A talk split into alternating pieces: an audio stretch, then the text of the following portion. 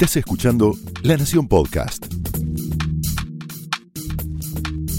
A continuación, Dolores Graña y Natalia Senko te presentan las mejores series de la actualidad en A pedido del público.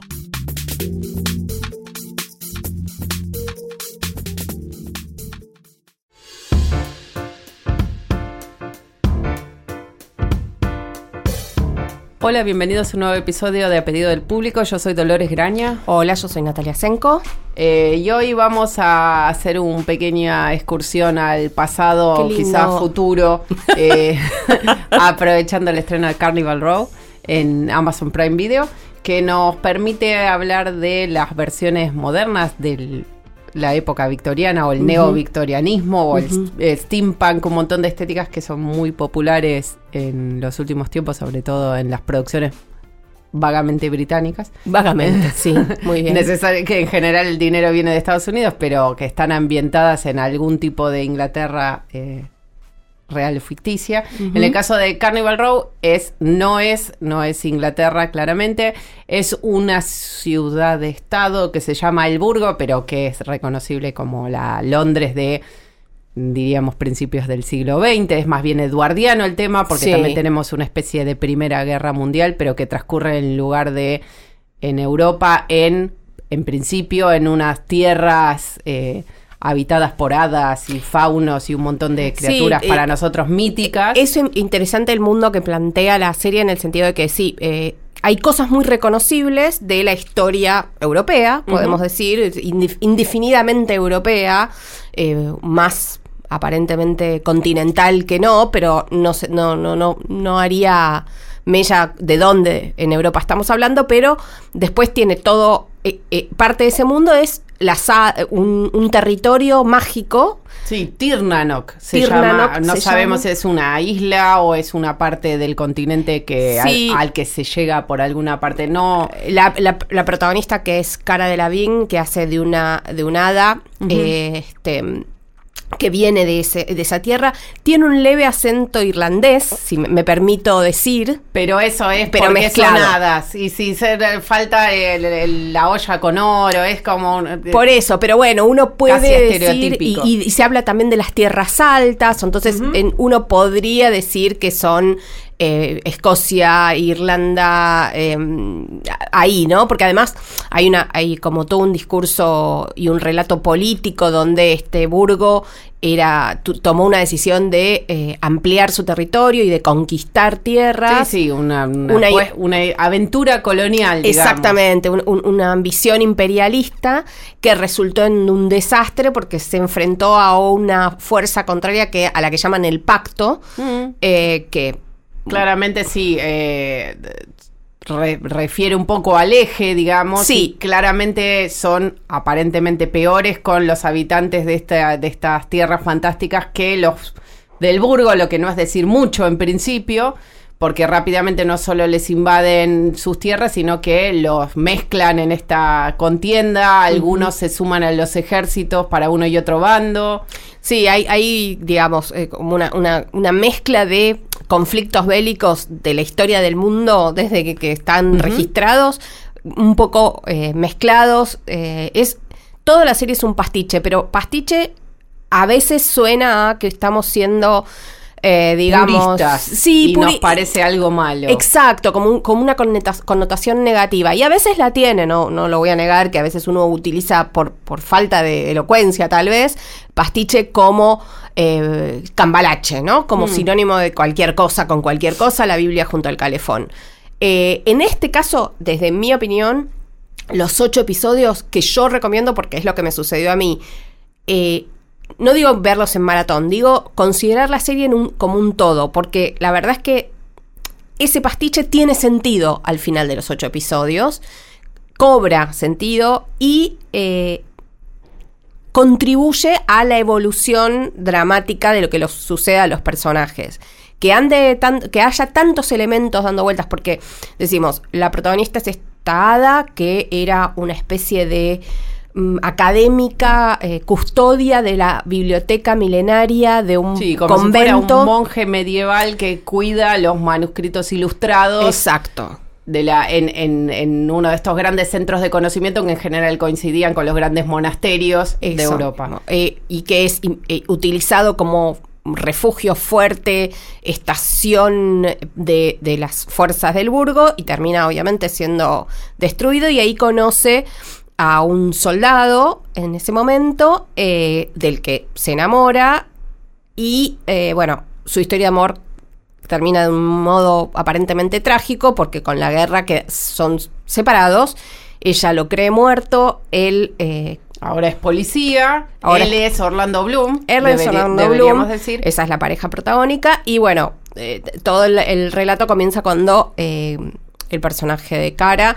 se escapa eh, con un grupo de refugiados, hay, hay como toda una trama sobre eh, la, la- la necesidad de escapar de Tirnanok y cómo eh, varios, digamos, interesados comerciantes de, del Burgo facilitan esa salida de los ilegales, que son todas criaturas, porque bueno, además de las hadas, es un mundo donde hay centauros, donde hay Fauno. faunos. Eh, hay gi- como los gigantes. unos gigantes, no, todavía no han tenido eh, demasiada Letra. letra, ninguna letra, pero bueno, ya sabemos que viene una segunda temporada. Eh, lo interesante es esto, es la mezcla de que de repente hay conceptos medievales de las ciudades, ciudades-estado y de... Sí, son sociedades profundamente religiosas, Exacto. ya sea por una versión, digamos, del cristianismo que tiene como figura central a un mártir. Mártir. Y después, bueno, está la- las, las creencias de, de- de estos pueblos que tienen que ver más como obviamente con eh, las hadas y demás y las y la creencia de la naturaleza encarnada, en fin, está lo mejor de la serie es claramente lo que podríamos llamar como la creación de este mundo, que está muy bien investigado, está muy primorosamente no solo presentado, todos los eh, tiene un presupuesto enorme y toda la, la dirección de producción y la dirección de arte es preciosa y están con mucho cuidado representados las creencias y las formas de vida de cada uno de estos seres que se ven eh, metidos en esta ciudad de El Burgo, que es como una especie de Londres comprimida y aumentada en mil la contaminación, el hollín, la, la miseria, la explotación.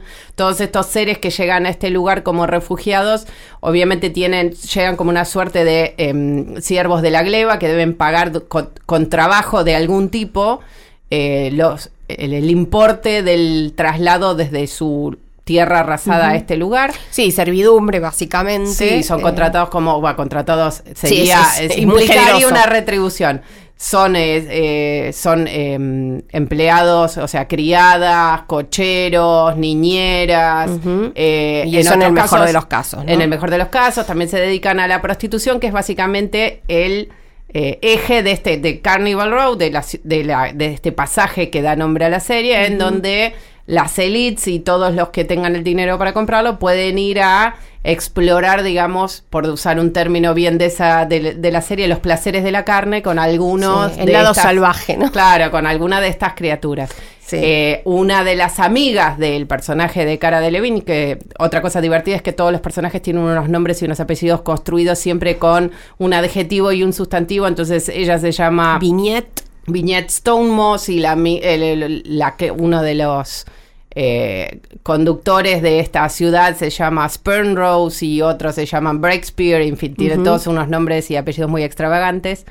Eh, es una, es una prostituta en Carnival Row y entonces la acción se traslada ahí y ella vuelve a encontrarse con el eh, amante al que creía muerto, que obviamente tiene un gran secreto que va a entrar a tallar en los crímenes que investiga porque empiezan a aparecer una serie de asesinatos muy sangrientos, Sí. así destripamientos diríamos, Sí. eh, en este Carnival Row y entonces él es un inspector de la policía con una sensibilidad particular hacia estas criaturas que son tratadas como poco menos que criaturas, no, Sí, no eh, seres humanos, personas que, no humanas. No es, no es nada difícil en- en- desde el principio de la serie hacer un paralelo con el mundo real, con los refugiados, con la xenofobia, con los migrantes, Los migrantes. que tras- se trasladan en barco y muchas veces mueren en el intento de llegar a Europa. Las referencias son muy claras y aparte claras. el lenguaje que utilizan tanto los oprimidos como los opresores para referirse a esta situación es contemporáneo. Sí, absolutamente. Incluso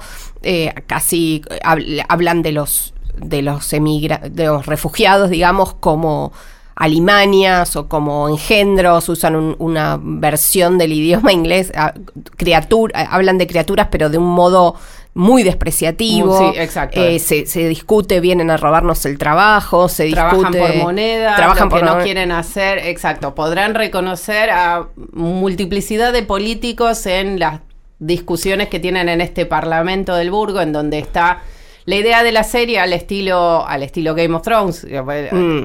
Es muy difícil que no aplicarle el, el filtro Game of Thrones, no necesariamente a la narración. Esta es una serie que más allá de el mundo, la ambientación fantástica y su intención de retratar una sociedad completa desde arriba hacia abajo no tiene muchísimo en común, pero es mm, imposible evitar, aunque sean las decisiones de producción que hicieron que esta serie se hiciera. Eh, entra a tallar claramente el fenómeno Game sí, of hay, hay muchos puntos de contacto que, a ver, eso no le, no le resta ni le suma nada a Carnival Row. Hay, no, como estamos diciendo, hay Em, cuestiones de fantasía que se entremezclan con luchas de poder, con peleas intrafamiliares, con secretos, con identidades desconocidas que van a eh, cambiar el rumbo de la trama. Todo eso resuena Game violencia, sexo en primer plano. Exacto. Claramente debemos recordarle para los que están pensando si es algo para ver con sus hijos, hasta a partir de los adolescentes, digamos, no hay no hay discusión posible, no es una serie para chicos, no, no, no, ni mucho menos. No. También hay que aclarar que a diferencia de Game of Thrones y de muchas otras o de varias otras series eh, que han tomado la fantasía como inspiración, esta es una historia original, que no es muy usual de ver en este momento en, el género. Es una historia original eh, que al mismo tiempo, como estamos diciendo, tiene referencias de muchas otras historias. O sea, original en el sentido de que no está adaptada de ningún otro... Eh, ningún bestseller exacto, o trilogía o, o, cómic o nada de eso. Pero sí refiere a, en algún punto, a Game of Thrones, como decimos. También Sí, desde El misterio de las hadas de Arthur Conan Doyle van a encontrar a Sueño de una noche de verano de Shakespeare. Probablemente sea el, texto madre de esta historia para contar eh, la sociedad de las hadas. Eh, y los faunos. Eh, de hecho, el, modo despreciativo de, referirse a los faunos es Puck, que es el personaje principal y más, digamos, bromista, gracioso, pero además... este rupturista en Sueño de una noche de verano, eh, se juran por Titania, claro. que es la reina del bosque. Es la eh, reina de las hadas, exactamente. Eh, hay, hay varias religiones. El creador de la serie se llama Travis Beecham, que es el que creó también el mundo de Titanes del Pacífico, las, las dos películas, hace que con su trabajo con Guillermo del Toro es probable que haya pasado el filtro de eh, la puntillosidad y la imaginación a la hora de, crear este mundo, que es en realidad muchos mundos distintos, porque debemos advertirles que esta primera temporada, si bien cuenta la historia de estos crímenes y resuelve quién está detrás de estos crímenes y quiénes son la mayoría de los personajes principales, deja mucho para contar para adelante y hay muchas referencias a lo largo de todos estos episodios de las tierras en las que provienen cada una de, de estos seres que seguramente serán exploradas al menos un poco. Esperemos que sí, porque da muchísima en la próxima temporada. Y porque aparte eh, es muy inteligente en presentar las tierras de donde vienen estos seres no como lugares idílicos que les fueron arrebatados, sino con lugares también con historias complejas y sociedades no necesariamente igualitarias ni, ni, ni, más avanzadas que en la que desgraciadamente ellos se encuentran ahora como ciudadanos de segunda. Sí, hay, eh, también hay bastantes referencias o algunas referencias a través de unos personajes secundarios que cobran mucha importancia. Eh, que hay, digamos, temas que remiten a eh, la esclavitud, eh, digo, las guerras religiosas. sí, hay también un, cariz sobre el extremismo y el tema de cómo el la radicalización, digamos, de los inmigrantes que no encuentran en esta nueva sociedad un lugar en donde expresar sus preocupaciones o avanzar en la vida y entonces terminan Digamos que igual revertiendo la violencia. Todos estos temas están y son muy interesantes. También hay que decir que no, eh, no es este un tratado eh, sociológico o de ciencias políticas. Es una ficción que trata todo esto por ahora de manera bastante superficial, digamos. Por supuesto, sí, en es muy entretenida. claro, la fantasía nos permite eh, presentar, como siempre, un espejo eh, deformante o iluminador sobre eh, aspectos de nuestra vida real. Obviamente las intrigas palaciegas están presentes porque también entre los, los muchos protagonistas que toca los capítulos de la serie están el llamado canciller del Burgo, que no es otro que nuestro viejo amigo Jared Harris de Chernobyl. Eh, Haciendo un papel completamente diferente, dando cuenta como también lo había hecho. la mal igual con la política, siempre la como siempre. Nunca la pasa va a ser un, político exitoso, ¿no? Si no se muere, claro. Es un político que suele morir en todas sus ficciones. Y en Mad Men... Es que eh, muere muy bien Jared Harris, ese es el tema. Muere con mucha nobleza, entonces, eh, pobrecito. ay, es verdad, ahora me acordé de Crown también. No, no, no, por eso, ¿te acordás la, la operación esa? Me acuerdo perfectamente. No, no, la pasa. Cada vez que lo ponemos en una situación de poder allá de Harris es para peor. Sí, y, o, sí, en Mad Men tampoco, la, o sea, no, no hay forma. No hay forma, no hay forma. Es un en este caso, su esposa es, em, él es el canciller del Burgo que está, digamos, sin esto querer hablar de una suerte de Roosevelt y de New Deal es el que está más en favor de permitirles algún grado de autonomía a estos inmigrantes.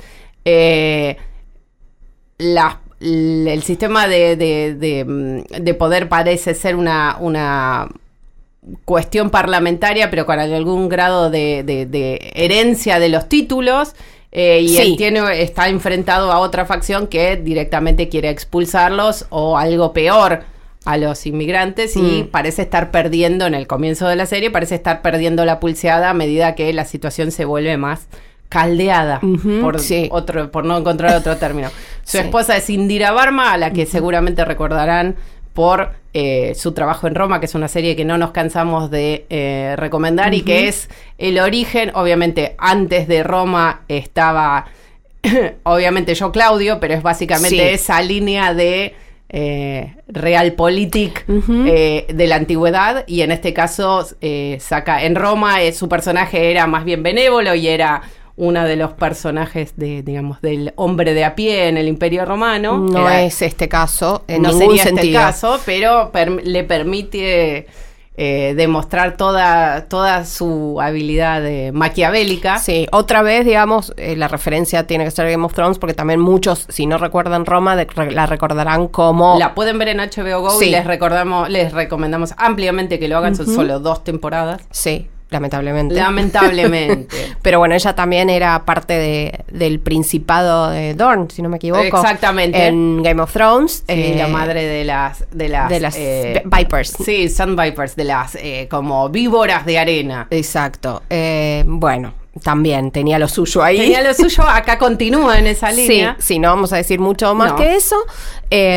también está, digamos, eh, la razón, está, digamos, vos mencionabas a Bichom que trabajó con Guillermo del Toro, también está claro en cómo está retratada las criaturas, que hay como muchísimo cariño por el monstruo, digamos, entre comillas, el monstruo, ¿no? Sí, sí, hay como una subversión del término de, ah, claramente en la serie vemos una y otra vez que los monstruos claramente no son los que eh, las autoridades creen que son, sino precisamente, en la buena cantidad de los casos, son precisamente las autoridades los que son los monstruos. Los monstruosos, sí. La gente con aspecto distinto. En ese sentido está muy bien trabajado y las figuras de autoridad suelen nunca estar a la altura del poder casi... Eh, ilimitado, que obviamente tienen estas situaciones, sobre todo la policía, sí. en este caso eh, encargada no solo de resolver este crimen, al que como los muertos son todos integrantes de estas colectividades en el exilio, no tienen mucha importancia más que por la preocupación en el, orden público. Sí, cuando se empieza a involucrar, digamos, empiezan los crímenes a involucrar humanos y, empieza a no entenderse muy bien por dónde va el asunto, eh, todo se, se, complica, se carga.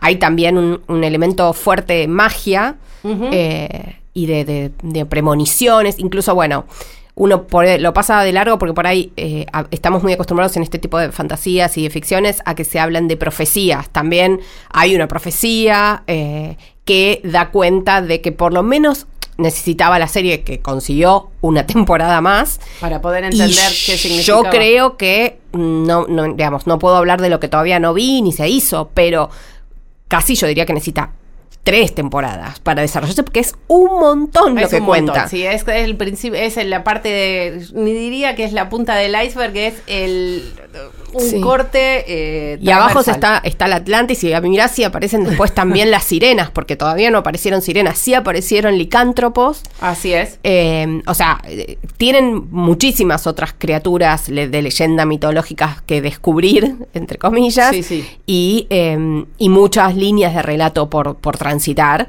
Eh, a mí, sinceramente, a mí me encanta este tipo de fantasía y me gusta muchísimo el steampunk, me parece muy divertido, aunque acá Dolores la relaciona a esta serie con eh, Penny Dreadful, con la primera temporada, que debo admitir no pude ver mucho. No, y Penny Dreadful era una serie que esa eh, fue una pena porque fue una serie que tuvo una primera temporada preciosa y después fue eh, otra vez otro caso de víctima Mm. de su propio éxito fue estirando la historia hasta puntos ridículos y tuvo un final que era para hacerse básicamente el Arakiri, eh, revirtiendo una cosa dogmática y hasta casi así eh, sacrificial que era un horror. Pero lo que tenía a su favor Penny Dreadful, que de- es creo que la gran carencia de Carnival Row, es, un, es una actriz como Eva Green en el medio. Mm, sí, totalmente. Capaz de hacerte como también un en un punto pudo hacer Lena Headey en Game of Thrones Sí. con su retrato de Cersei, que es un poco, un poco lo que referíamos con Indira Varma. Eh, un una actriz con un carisma tal y una eh, necesidad de ir hasta los extremos, pero no eh, arrancándose los pelos y sacándose los ojos, sino dotando de una, una emotividad y un anclaje en lo humano, situaciones que ya se cayeron del mapa No, de los sí, ridículos sí, sí, sí, planteadas con actores menos, menos dotados. Eva Green era ahí una, una joven que tenía experimentaba unas suertes de posesiones demoníacas medio incomprensibles y entraba en contacto con eh, un montón de em, personajes que venían de la literatura victoriana, digamos, los comienzos de la literatura masiva, tanto eh, Drácula como Frankenstein, como los hombres lobos, en fin, era cruzaba, Penny Dreadful es el nombre que le daban en esa época a la literatura que se vendía precisamente por un penique, cuya idea era mm, básicamente, claro, asustar, conmover y demás, Sí, entonces sí, pasaban por ahí. El antepasado del Pulp Fiction. Exactamente. Eh, entonces aparecían todos los tropos, todas los elementos conocidos de la literatura victoriana fantástica de terror sobrenatural, de fantasmas y demás, pasada por un tamiz realista que tenía ella como protagonista. Eh, la serie esa va a seguir, este año va a tener una, esas tres temporadas están disponibles en HBO Go si quieren verlas. La primera temporada en particular es redondísima y preciosa para la gente que le interesa, obviamente. Por supuesto. Este tipo de, el resto no sé si Mm. les diría intentarlo porque es muy, eh, Da miedo. muy de nicho. digamos, da miedo. No Acá- del nicho de Natalia Senko. No, no, acá está la, la- la representante de los cobardes anónimos y no para nada anónimos. Y digo que los que no somos fans de sentir ese nudo en el estómago y ese susto y sobresalto. Penny Dreadful los tiene. Yo lo intenté porque me encanta, insisto, eh, esas ambientaciones, el steampunk es algo que me entretiene muchísimo. No pude. Y, No, sí, y- de- y- y los monstruos, digamos, también es algo que me parece súper interesante, el- los mitos de, de los hombres lobo, y, mm, o sea, pero cuando viran hacia el, el terror franco, mm, me tengo que bajar. Claro, acá en este caso la idea es más la fantasía. En el caso de Penny Dreadful era francamente el terror y estaba muy bien contado. Eh, su creador vuelve, eh, John Logan se llama, eh, vuelve este año con un nuevo Penny Dreadful ambientado en la Los Ángeles de la década del 30, de 1930. Qué tremendo que haya que eh, explicar qué siglo, ¿no? Me siento ¿no? re mayor. Bueno, 1930, Sí. siglo XX. eh, en el que únicamente repite un actor, que es el actor que eh, interpretaba a Frankenstein en la original, haciendo un papel completamente distinto, un actor shakespeariano de teatro muy, muy bueno, que ya en cualquier momento me va a salir el nombre, Sí. eh, si me asiste el teléfono, eh, pero con una ambientación y unos personajes completamente distintos. Penny Dreadful era una cosa tan granguiñolesca al final que logró conseguir a Patty Lupone haciendo una psicóloga que era Ay, se convertía en la psicóloga de Eva Green que ya no daba más de Pobre, problemas descansar con unas chica. escenas que eran para la antología, pero terminaron desbarrancando, ya le digo. Eh, también estaba Dorian Gray, que no. Estaba no Dorian Gray, sí, ese, que era el actor que hacía a... Harvey Treadway. Eh, no, ese no. Harry, ese, Harry, ese es perdón. el doctor. Doctor Frankenstein, No, tenés lo que- razón. este sería el monstruo. Monstruo. El monstruo. No lo estoy encontrando. Ya me va a salir. Bueno. Estaba Timothy Dalton que Sí. hacía de Alan Quatermass, que era como el expedicionario. Y ¿Te el- acordás de la película esa? Sí, Eh, la Liga de los Hombres Extraordinarios. ¿Qué película que me encanta? que fue el predecesor de todo esto. que también digamos. estaba basada en, un- en unos cómics, en una digamos, novela gráfica, en una novela gráfica, que era buenísima la novela gráfica, y que la película tenía... Era más eh, bien malísima. Mal bien malísima, pero con un potencial Sí. tan grande que era una pena verlo. Rory Kinnear Sí, de Years and Years. Totalmente. El, el padre bueno de Era la Years. criatura, que era, tenía todo una, un arco dramático precioso de que estaba explorada la sensibilidad de esta orfandad. Era, era, era hermosa, era una serie preciosa, pero que terminó, bueno, eso, víctima de la posibilidad de seguir adelante y no ponerle un coto. Y terminó para cualquier cosa. Sí. Bueno, eh, lo que Bueno. decíamos, mm, digamos, de, de Carnival, Carnival no tiene una Green en su centro, eso. de hecho la pareja protagónica, si bien son preciosos de mirar los dos, Sí. eh, la verdad que no tienen una gran profundidad en sus composiciones. No.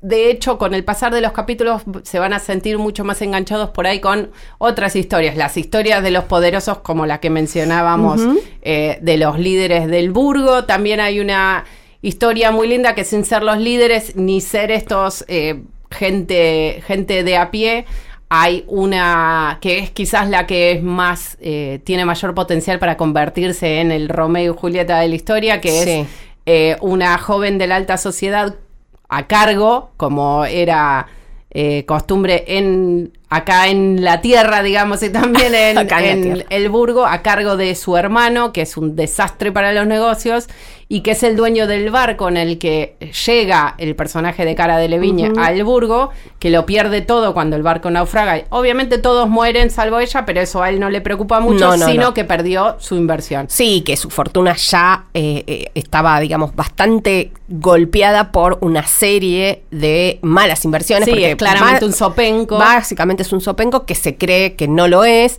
y ella, su hermana menor, que está claramente desesperada por, digamos, lógica de época, con sí, que ya... aparte él no quiere perder la casa. Él propone usar la casa como garantía para un- construir un nuevo barco y ella dice, la casa es toda la que tenemos. Eh, la idea de trabajar no se les ocurre. No, no, y además a ella claramente la, la empiezan y la conocemos como una especie de niña mimada, eh, caprichosa, que no entiende nada del mundo y después está claro que entiende muchísimo más del mundo que, que lo que muestra, que su hermano ciertamente, y que está dispuesta a mucho para salvaguardar su casa, su posición, su nombre, a- hasta que quiebra. Digamos, no quiero... se le va de las manos no quiero su propio arrojo. Digamos que ella encuentra, descubre que uno de los vecinos en este lugar exclusivo en el que viven, tipo Belgravia, no sé, es un fauno que viene con muchísimo dinero, que- lo que le permite adquirir una casa en un lugar tan exclusivo como ese, pero cero expectativa de inserción en los altos círculos. Sí. Entonces a ella se le ocurre, bueno, quizás si yo presto el nombre de mi familia y mis conexiones en este pequeño barrio para que él pueda ingresar en este circuito social, él pueda hacer algún tipo de inversión. Contribución a la causa. Claro, para evitar que la casa en la que vive se ponga en Sí, riesgo. ahí- resuena también, bueno, muchas de las historias sobre eh, eh, eso, el principio del siglo XX y lo que sucedía con las herederas norteamericanas. Sí, sí, es un poco Henry James el Ajá, tema. un Eh, poco también Avanza un poco más rápido que las novelas de Henry James Cállate. en varios sentidos. Cállate.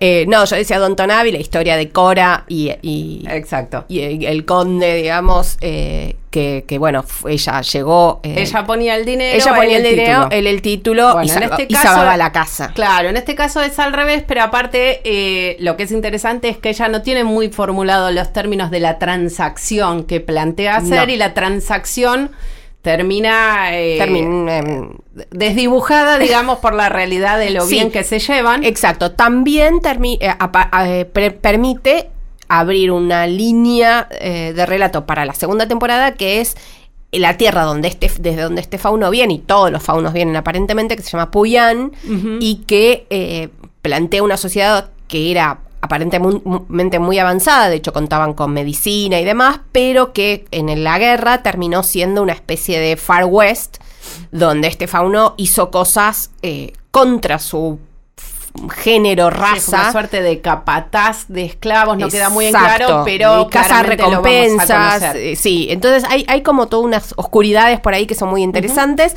Em, yo creo que, que salvo la pareja principal que realmente le mm, falta. Le falta. Hay que decir que hacia el final de la temporada mejora bastante la química, el vínculo, no sé cómo llamarlo entre ellos, pero no son lo mejor de la serie ni, ni por las tapas, pero sí hay muchos personajes secundarios y no tan secundarios que ganan importancia a medida que corren los episodios y que consiguen atrapar el interés definitivamente. Sí, en general, digamos, entre un poquito de cada uno de ellos consiguen que la acción siga avanzando, eh, le quitan un poco de énfasis a la trama policial. La trama policial es muy cercana, para que tengan una idea, a lo que cuenta El Alienista, otra serie que pronto va a tener su segunda temporada en Netflix, que tiene que ver con no solo los crímenes al estilo Jack el Destripador, que son los que nos han quedado fijados en la memoria como prototípicos de la era victoriana. De hecho, en un principio, al asesino desconocido de, de Cannibal Row lo llaman Jack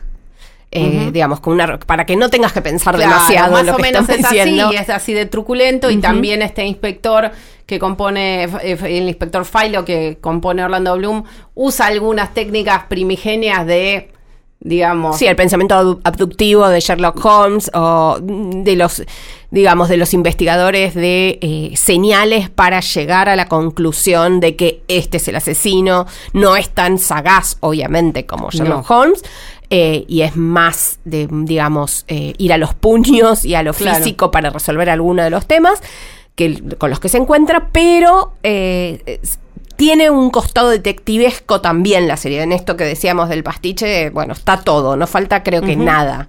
Eh, romance, historia, política, eh, historias eh, de, familias ocultas, identidades cambiadas, todo, está todo. Así que para mí es no es la mejor serie que van a ver en el año. Pero ciertamente entre que encuentren la mejor serie que puedan ver en el año es una buena apuesta para, para dedicarle ese tiempo. Y como último detalle de trivia, tenemos que contarle que eh, la actriz que interpreta a esta chica de la alta sociedad, Imogen ah, Rose es Tamsin Merchant, que era la... Eh, Daenerys Targaryen original, en ese famoso piloto desastroso de Game of Thrones que terminó siendo la serie más popular del mundo, así que si hay ahí una, una, una moraleja es no necesariamente lo genial empieza siendo genial. Así que podemos denle una oportunidad. Con esto los dejamos hasta la próxima semana. Hasta luego. Hasta luego.